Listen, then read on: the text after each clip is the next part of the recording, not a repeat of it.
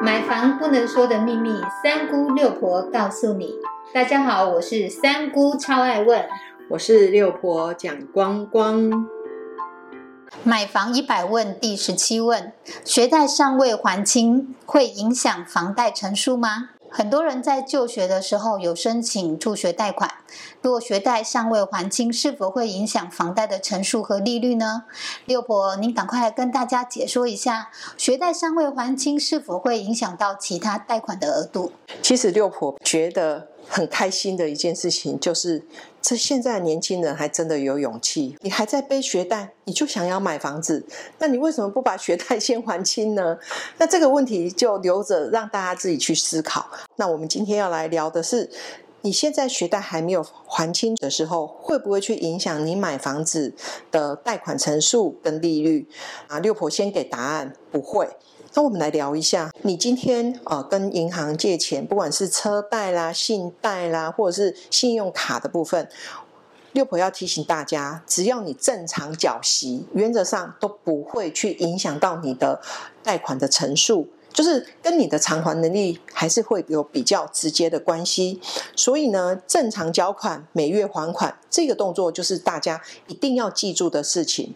你如果今天在学贷还没有还清楚之前，你想要买房子，你一直很担心，不敢去看房子的话，那么六婆会劝大家先去看有什么关系呢？所以，如果银行拒绝你的时候，你在。反向的看自己是不是有能力去把学贷还清。其实，如果你今天在学贷的一个背负情形之下，金额不如果不多。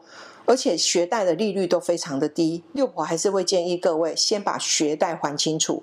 这样子的话，事实上你的每个月可运用的资金的灵活度就会比较高。我们来举例一下，你借了一百万的信用贷款，如果你的偿还能力每个月只有两万，那么这一百万的信用贷款就会占掉你的额度。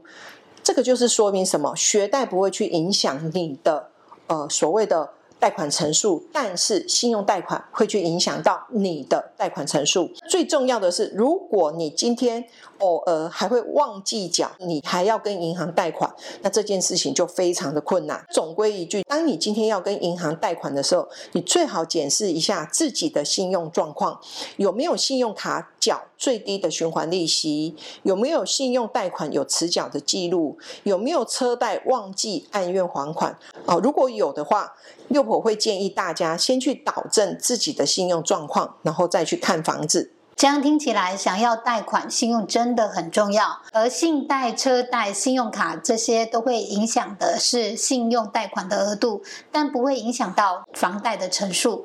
最后，仍然要建议大家，贷款前最好还是检视一下自己的信用状况，或者是先导正自己的信用状况，再去看房子哦。谢谢您的收听。如果你对收听的内容有不了解的地方，欢迎在下面留言，六婆讲光光将会为您解答哦。我们下回见，拜拜，拜拜。